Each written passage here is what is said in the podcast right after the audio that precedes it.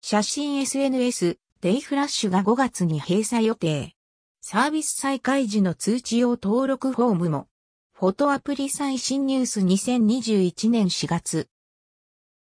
2018年にサービス開始をした写真 SNS でデイフラッシュが5月に閉鎖予定とのこと。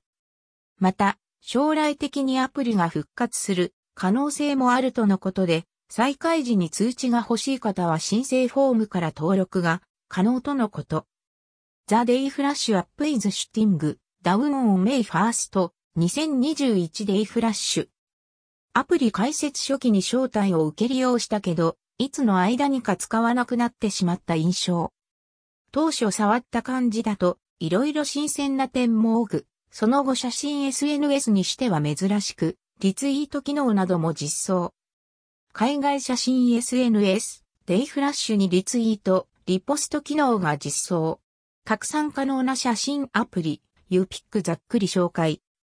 個人的には、ツイッター上やブログ内で引き合いに出すことも多く、例えば2018年末に50層で世界が大騒ぎとなったインスタ横スクロール事件などでは、デイフラッシュの特徴的な X について触れたりした記憶。